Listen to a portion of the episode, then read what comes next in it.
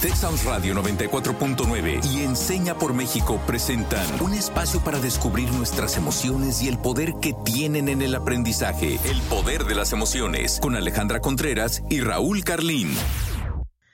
Hola, soy Alejandra Contreras. Qué alegría poder estar un día más aquí en el poder de las emociones, pero sobre todo gracias a todos y todas por siempre estar en esta cita que tenemos una vez a la semana. Yo soy profesional de Enseña por México en primera infancia y en Enseña por México nos interesa mucho conocer todo tipo de temas que nos ayude a brindar una educación de calidad. Y para lograr esta tarea tenemos aliados muy importantes que nos encanta invitar al programa. Y pues hoy tenemos a un aliado que siempre nos trae temas muy, muy interesantes, ¿verdad, Raúl? Así es, querida Ale. Y pues yo también les doy las buenas tardes a todos, a todas. Es un gustazo reencontrarnos en el poder de las emociones para un episodio más, para un tema más. Mi nombre es Raúl Carlín, soy alumna de Enseña por México y coordinador de Proyecto Nuevo Maestro actualmente.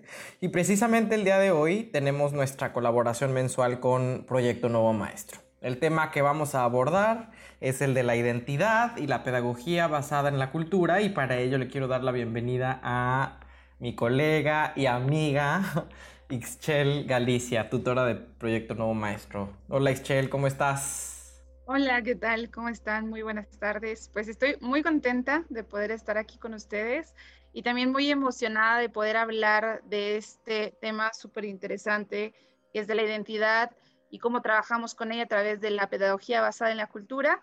Eh, al igual que Raúl, yo soy alumna y de Enseña por México y soy tutora en Proyecto Nuevo Maestro en la Sierra Mije, Oaxaca.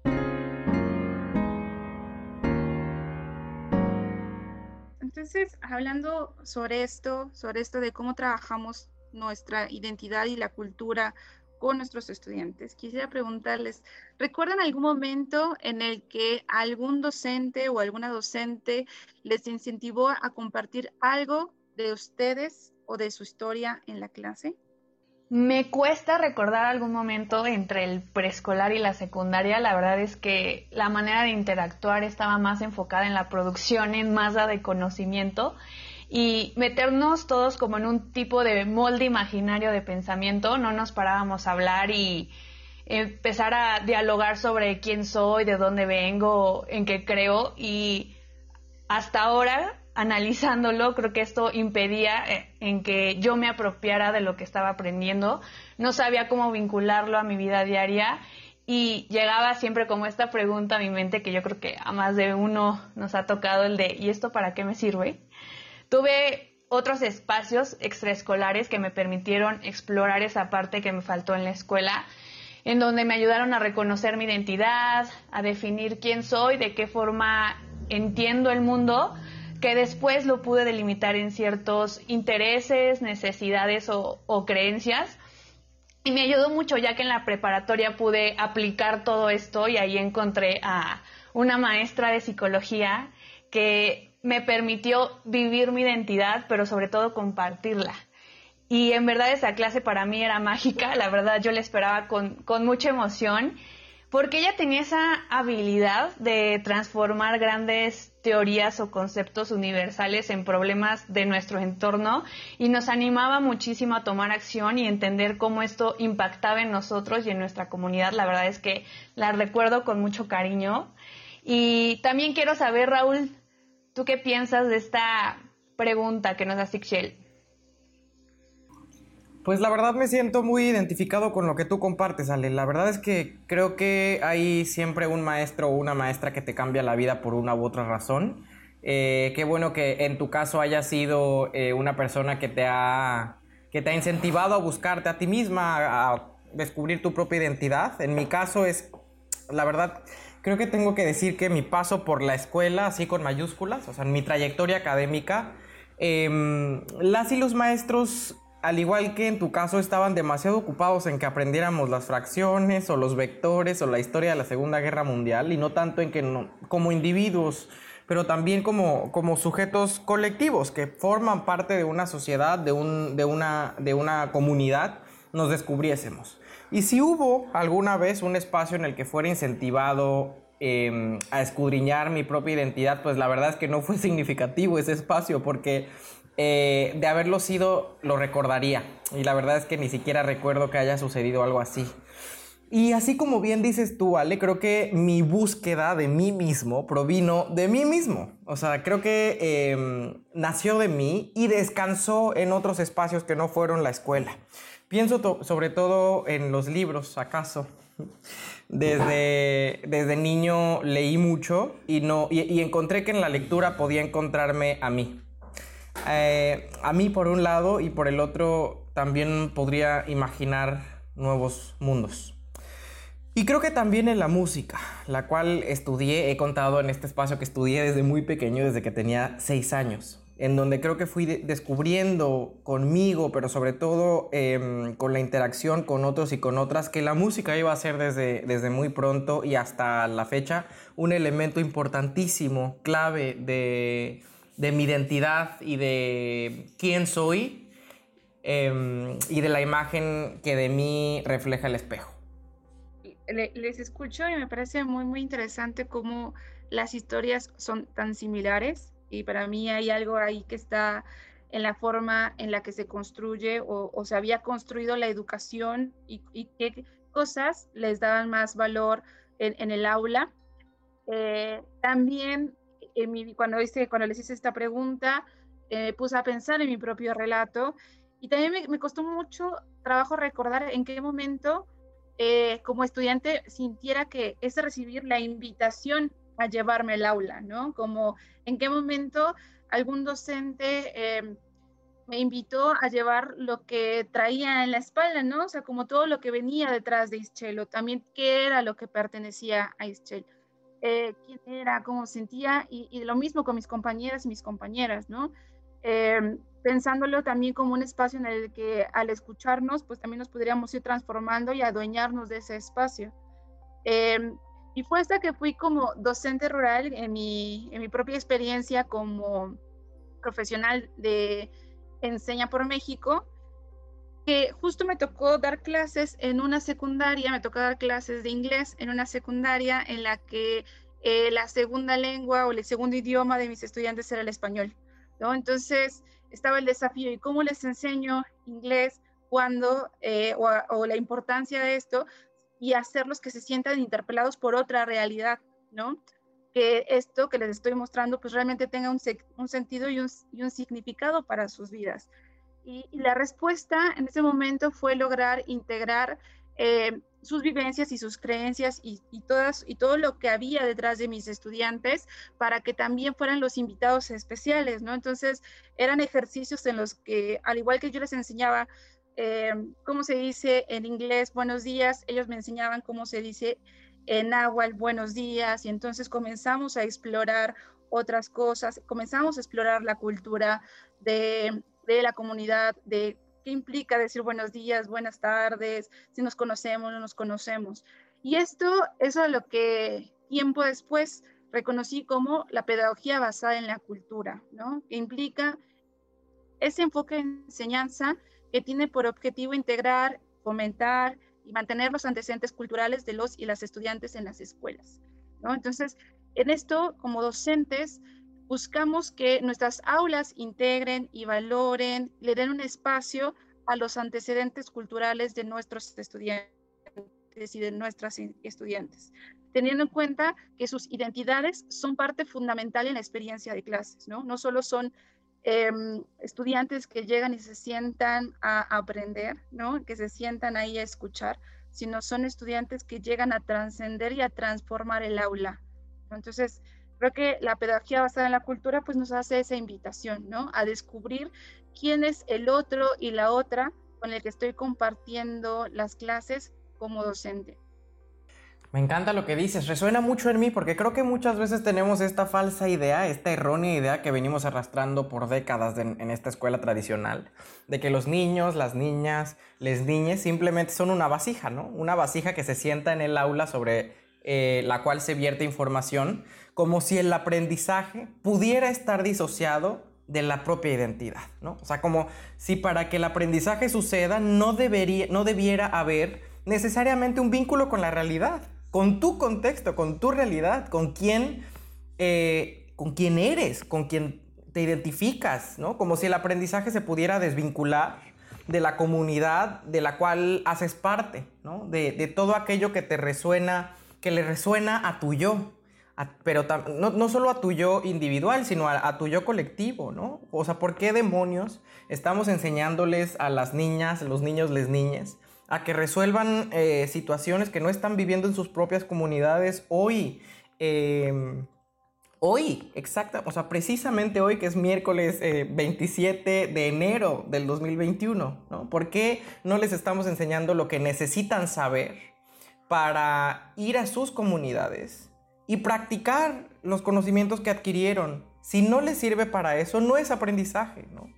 Y creo que en ese sentido hay que reconocer la, eh, eh, em, el vínculo tan estrecho que debiera haber entre aprendizaje e identidad. ¿no? Y creo que a partir de reconocer ese vínculo, creo que las docentes, los docentes, les docentes podemos eh, hacer práctica educativa, o sea, hacer nuestra praxis desde, otro, desde otra mirada, desde otro enfoque, desde un enfoque de la pedagogía basada en la cultura, ¿no? Aquel, enfoque que, que no Em, que no mira a todos los estudiantes, que no, los corta con la misma tijera, sino que reconoce eh, su, diversidad, que reconoce que son distintos y distintas y que eso está bien y que eso solo viene a enriquecer lo que sucede en, el salón de clases. Entonces creo que así como este mito ¿no? de, de pensar que, que uno como docente puede ser ajeno de la identidad de sus estudiantes, hay otros mitos, ¿no? Que como docentes nos han alejado de nuestros estudiantes, no nos han permitido generar, em, estrechar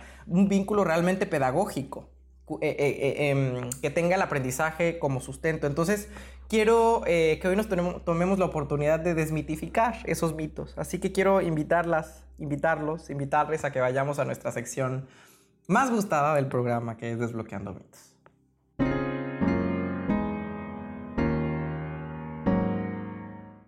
Sí, Raúl, y justamente son estudiantes que ya tienen conocimientos previos y que debemos de relacionar estos nuevos conocimientos y su realidad para en verdad poder hablar de un proceso de enseñanza-aprendizaje. Pero bueno, la dinámica es la siguiente. Yo voy a mencionar algunos enunciados. Raúl nos va a contar desde su experiencia si considera que es un mito realidad. Excel nos compartirá su opinión de si estamos en lo correcto o no. Entonces vamos a desbloquear algunos mitos. Ya que tenemos aquí a un especialista, quiero aprovechar para preguntarles sobre un concepto muy amplio que suele causar mucha confusión, la identidad. En específico, quiero saber, ¿la identidad es una cosa fija? No, me parece que este es el, primer gran mito de nuestro programa y qué bueno que abordemos el tema de la identidad. No lo habíamos hecho antes, pero la verdad es que cuando trabajo, por ejemplo, la habilidad socioemocional del autoconocimiento y la autorregulación con mis estudiantes, una actividad frecuente que realizo con ellos y con ellas es em, que hagan su mapa de identidad. Esto es un dibujo, un gráfico en el cual pueden representar todas aquellas partes de su identidad que les parece que los representan. Entonces hacen un dibujo ya sea a mano o digital en el que colocan ahí sus pasatiempos, su religión, sus relaciones familiares, em, sus gustos, el deporte que les gusta jugar, eh, la música que les gusta escuchar, etcétera. Y algo que siempre les digo después de que acaban de hacer su mapa de identidad es que precisamente ese mapa de identidad nunca, nunca puede ser considerado como una cosa consumada o, o, inamovible, sino que considerando que somos personas, precisamente los seres humanos somos seres no consumados y que vamos cambiando todos los días porque vamos precisamente eh, caminando un camino de aprendizaje Simplemente no nos levantamos de la cama de la misma manera o siendo el, mismo, los mismos que éramos cuando nos acostamos una noche, la noche anterior. Entonces, uno siempre puede volver a su mapa de identidad y adaptarlo según eh, la identidad propia eh, se perciba distinta. ¿no? Entonces, a mí siempre me gusta recordar esta frase de Friedrich Nietzsche cuando, cuando dice eh, yo no soy un hombre, soy un campo de batalla, haciendo alusión a todas aquellas contradicciones que en todas las personas eh, convergen, ¿no? En mí confluyen eh, algunos gustos que se contradicen con otros, algunos gustos que, que, eran muy míos ayer, pero que no dicen nada de mí hoy, ¿no? O que simplemente no se van a condecir con el Raúl de mañana. Entonces siempre estamos en una, en una, mm, él le llama en una batalla constante. Yo creo que no es una batalla constante, pero es, por supuesto, un yo que está lleno de muchos yoes, ¿no? O sea, todos tenemos muchos yoes y todos los días eh, activamos distintos yo, yoes, ¿no? Yo no soy em, el mismo cuando soy hijo que cuando soy eh, nieto, que cuando soy hermano, que cuando soy em, maestro, que cuando soy alumno, que cuando soy amante. Entonces creo que siempre hay que reconocer que la identidad no es una cosa em, acabada, ¿no? Sino que siempre está en constante construcción y deconstrucción. Y creo que eso es algo em, bello de los seres humanos porque nos da la oportunidad de enmendarnos y de siempre proponernos ser mejores. Así que por eso creo que la identidad no es una cosa fija, pero quiero también escuchar lo que Excel tiene que decirnos sobre esto. Te doy toda la razón.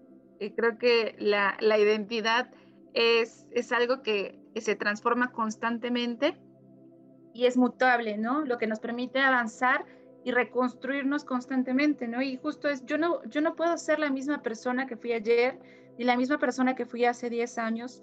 Y cuando nos hacemos conscientes de eso, es muy liberador, porque nos permite seguir avanzando y nos permite salir de esta casilla de yo siempre voy a ser así porque siempre he sido así, ¿no? Y esto, saber esto y lograr eh, compartirlo con nuestros y nuestras estudiantes es muy poderoso porque tiene que ver mucho con esas mentalidades, ¿no? O sea, que también eh, que nuestros estudiantes entiendan que pueden transformarse y que pueden eh, debatir consigo mismos, consigo mismas, que pueden construir otras versiones, em, les permite crecer, ¿no? Y les permite saber que las contradicciones constantes existen y están bien y es parte de ese proceso y es parte de ese crecimiento y que es parte de que estamos compuestos a partir de la otra edad, ¿no? O sea, estamos compuestos a partir de quién es el otro, ¿no? ¿Quién es la otra? ¿Quién es el otro que, con el que comparto? Entonces, y siempre está esta pregunta, eh, ¿quién soy y quién quiero ser, ¿no? Eh, ¿Quién ya no soy más? Entonces, em, creo que hay una constante búsqueda por lograr identificarnos, que también me parece que es normal y está bien eh, nombrarnos, poder nombrar quiénes somos, pero que no sea algo que nos deje encasillar a nuestros estudiantes, porque eso también pasa y ese es un gran, gran problema cuando decimos, este estudiante es el problemático de siempre, ¿no? Este estudiante no va a salir adelante o este estudiante siempre eh, va a ser muy, mm, le encanta la escuela, pero a lo mejor para los deportes no lo es, ¿no? Todo el tiempo estamos encasillando a nuestros estudiantes.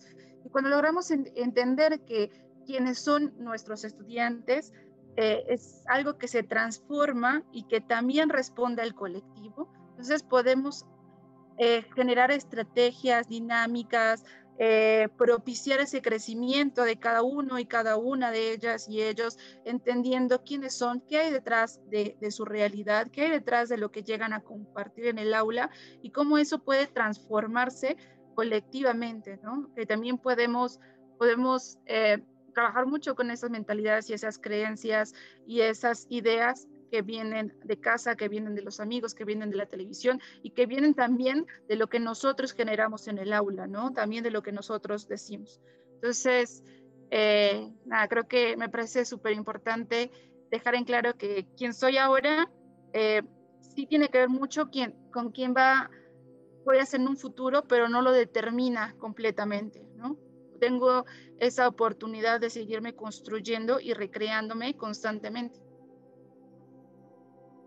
Sería muy interesante sentarnos en familia a hacer este mapa de identidad y darnos cuenta lo diferente que es. Pero entonces, imaginemos que también lo hacemos en el salón de clases. La diversidad que vamos a encontrar en el entorno educativo sería enorme.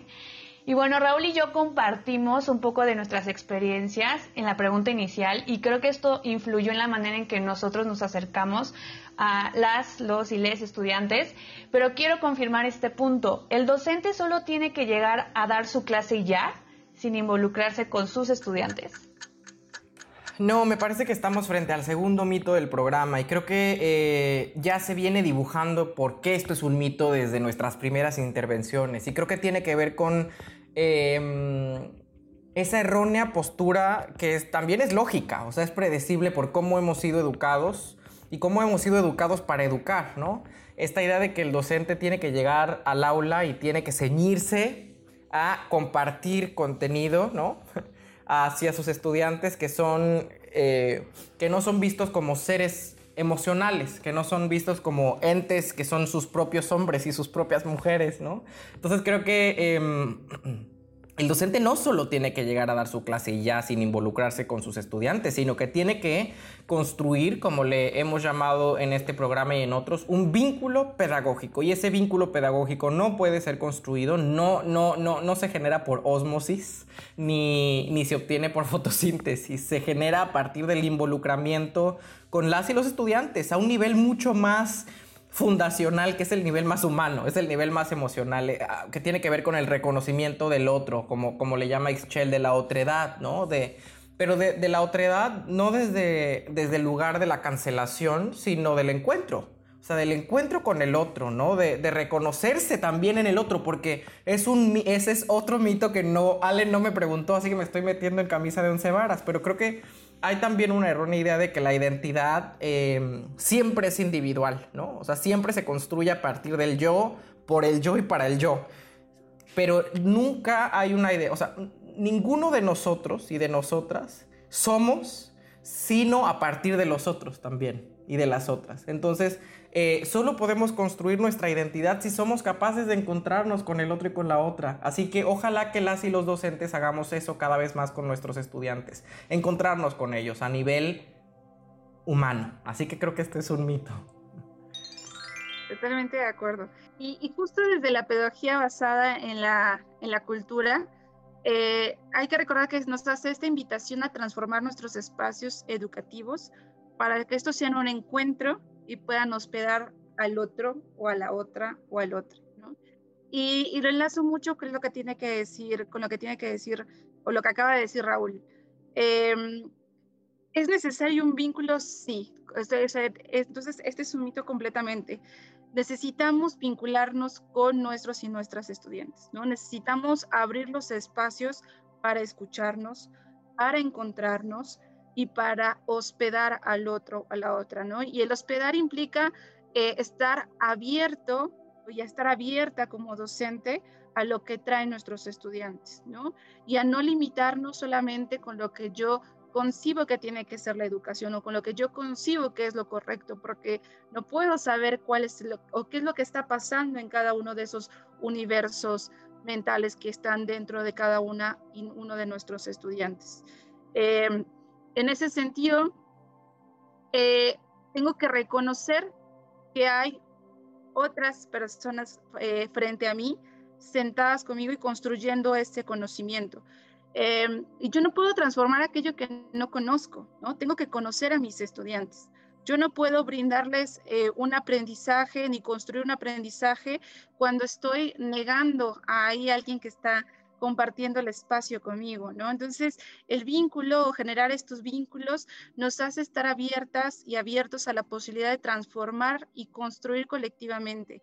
Y ahí el docente, la docente es parte de ese todo, ¿no? A la misma par, ¿no? Todos nos transformamos en el aula, ¿no? Entonces, em, este vínculo o este, este involucramiento implica también una construcción y una, una transformación del docente y de la docente, ¿no? Es por eso que eh, no somos los mismos, ¿no? No somos los mismos después de dar clases, eh, no somos los mismos docentes y tiene que ver nuevamente con esta idea de la identidad y de cómo va transmutándose y va cambiando constantemente, porque nos permitimos, nos permitimos ser tocados, ¿no? Nos permitimos atravesarnos por el otro. Entonces, eh, cuando me involucro con mis estudiantes, puedo reconocerlos, ¿no? Puedo reconocer cuál es su historia, puedo saber cuáles son sus miedos, sus sueños, y entonces puedo llevarles propuestas que respondan a su realidad y contexto, que es lo que muchos le llamamos hacer que el aprendizaje sea significativo, ¿no? Tiene significativo, es significativo porque responde a una realidad. Entonces, em, todo lo que yo genere en el aula va a tener mucho más poder, más potencia, porque está llegando a los oídos de quien tiene que ser escuchados, ¿no? Y también porque está, estamos abriendo los canales para que nuestros y nuestras estudiantes hablen. Eh, y finalmente, eh, en, esta, en esto que también traía Raúl de construir vínculos, eh, cuando hablamos de estos vínculos o de crear estos vínculos, hablamos de crear puentes que potencialicen el aprendizaje.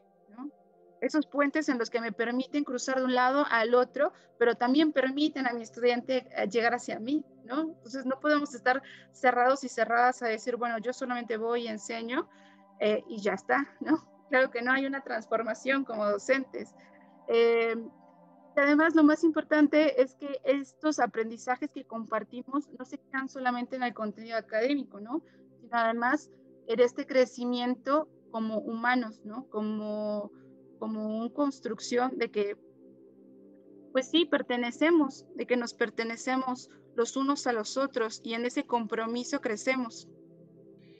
Tienen mucha razón, los vínculos que se crean serán determinantes para que el alumno se motive y encuentre sentido a lo que está aprendiendo o que vea la lección como un tema más sin relevancia y esto marca la diferencia. Quiero cerrar esta sección preguntándoles, ¿la pedagogía basada en la cultura tiene como objetivo generar una cultura única en el aula? Me parece que esta es una gran pregunta porque esconde un gran mito. O sea, justamente la pedagogía basada en la cultura tiene como objetivo el contrario, el reconocer que hay muchas culturas en el aula, el reconocer que hay una gran diversidad en el salón de clases. Y toda esa diversidad debe ser precisamente asumida, eh, debe ser celebrada. Creo que hay, hay un, hay, debe haber un compromiso del docente y de la docente de modelar eh, en el aula lo que debería pasar en la comunidad y en el resto del país y del mundo. O sea, yo siempre he dicho que el aula es un microcosmos de, de nuestra sociedad. O sea, siempre un, micro, microcosmos del, del, del, mundo entero. Y por eso en, dentro del aula, el mensaje que debe enviar el docente y la docente debe ser inequívoco y es que no hay una cultura única, porque pretender que hay una cultura única es, es apostarle un proceso de alienación. Y lo que queremos no es alienar a nuestros estudiantes y que pierdan los rasgos de su identidad para que se acomoden o que se acurruquen al de los de enfrente o al de los de al lado, sino que precisamente sean y sean en, toda en todo su esplendor, en toda su libertad. Por eso la, la, la pedagogía creo que basada en la cultura es una práctica de la libertad porque tiene que ver con el reconocimiento de que, de que un ser humano lo es antes y después del aula. O sea, nuestros estudiantes llegan al aula con un bagaje enorme, con un bagaje cultural, con un capital cultural, con relaciones familiares, con conocimientos, con experiencias previas a las que tú les, a las que tú les puedes proveer. Entonces, el objetivo eh, de la pedagogía basada en la cultura es ese, reconocer, insisto, la diversidad em, que puede haber en el aula y que efectivamente hay en el aula en la medida en la que cada uno de nuestros estudiantes es un mundo. Por eso este es un gran mito. La pedagogía basada en la cultura no tiene como objetivo generar una cultura única en el aula. Totalmente de acuerdo.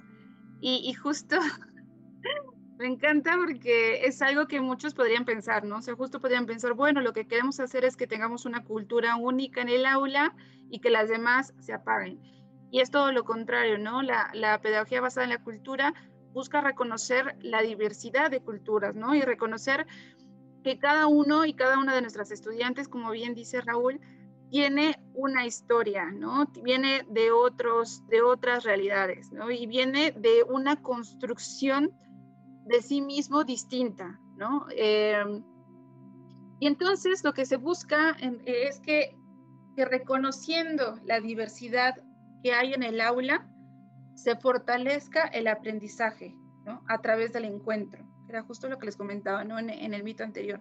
Como yo reconozco que lo que yo sé no es el todo, ¿no? Y que a lo mejor lo que trae mi compañero, mi compañera, mi compañera, puede fortalecer quién soy, ¿no? Y entonces nuevamente nos vamos eh, transformando de manera conjunta. Entonces, la, pedagogía basada en la cultura busca valorar, fomentar eh, y perpetuar los antecedentes culturales de los y las estudiantes como parte de la educación y eso implica que cada estudiante se sienta escuchado y escuchada, que se sienta valorado valorada y que se sienta vista o visto, y eso es súper importante. Em, y entonces, y aquí está como el gran desafío de los docentes, ¿no? En cómo pensamos o cómo vamos a generar esas propuestas pedagógicas que potencien el desarrollo de cada uno de nuestros estudiantes y cada una de nuestras estudiantes reconociendo justo esto, ¿no? El bagaje cultural, eh, reconociendo que sus familias son distintas, ¿no? Que vienen de procesos distintos.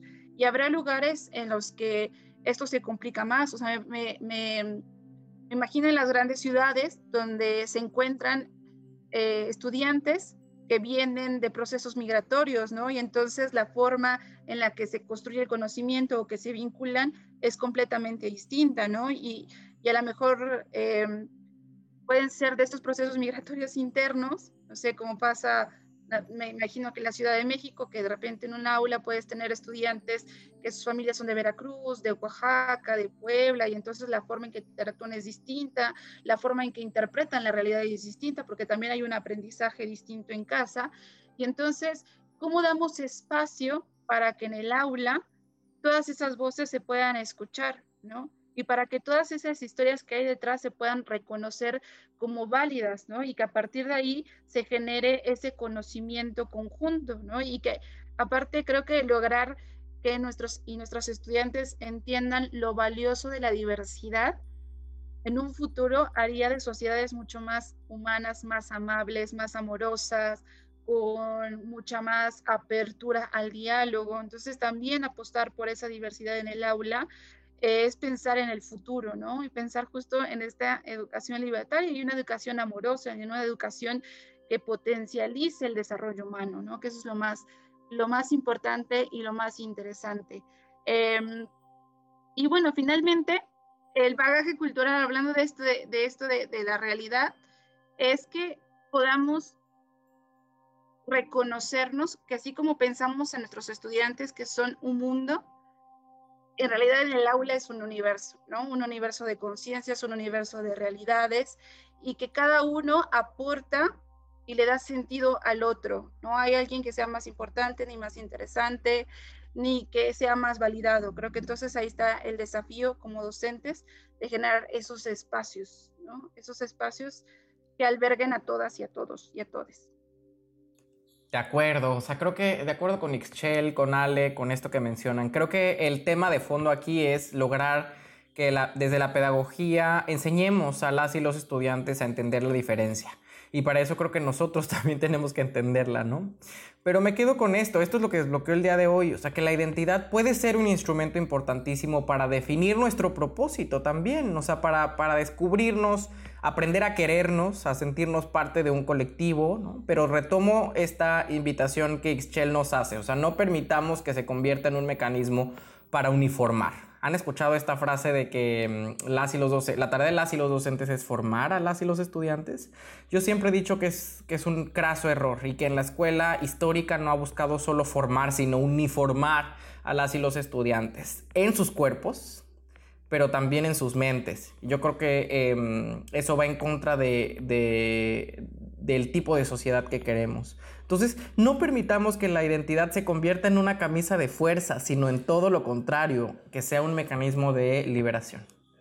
Y yo me quedo con que, sin lugar a dudas, la educación necesita para cumplir su propósito basarse en la cultura, de lo contrario solamente tendremos algunos conocimientos aislados que no nos van a ayudar de nada. Los estudiantes siempre deben de estar en el centro de la educación, son los que deben de construir en colectivo la cultura de la escuela. Debemos buscar que cada persona que sea parte de la currícula se sienta cómoda, visible, representada e incluida en su comunidad. Creo que esto es algo esencial que aprendimos el día de hoy. Y los invito a, alimentar estos vínculos en el aula. Si nos damos el tiempo de reconocer a los demás, podremos crecer juntos. Yo me quedo con eso, pero también quiero saber, Ixchel, ¿con qué te quedas tú?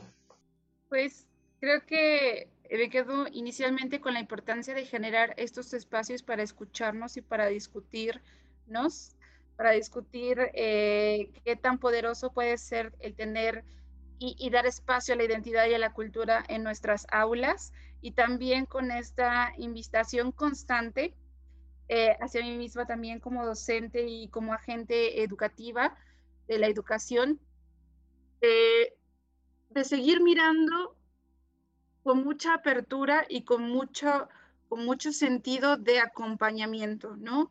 Sabiendo que siempre hay una oportunidad de aprendizaje y que esas oportunidades siempre nos las traen nuestros estudiantes y nuestros estudiantes, ¿no? Entonces, estar abiertos y abiertas a aprender de lo que traen, de lo que comparten en el aula, y si no lo están haciendo, pues entonces abrir el espacio para que nuestros estudiantes lo hagan. Muchísimas gracias. A ti querida, a ti por venir al, al, poder de las emociones. Y a la audiencia le dejamos esta pregunta para que sigan pensando el tema después de que termine este, este episodio. Y esa pregunta es, ¿cómo generamos un vínculo significativo entre docentes y estudiantes para realmente conocer a las y los estudiantes e integrar sus saberes al aula?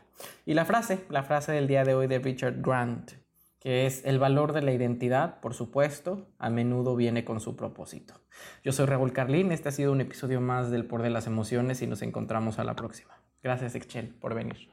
Yo soy Alejandra Contreras, gracias Ixchel, gracias Raúl por esta conversación de la cual aprendimos tanto y acuérdense la cita la siguiente semana, no falten. Texas Radio 94.9 FM y Enseña por México presentaron El Poder de las Emociones. Te esperamos en nuestra próxima emisión, el próximo miércoles en punto de las 4 de la tarde.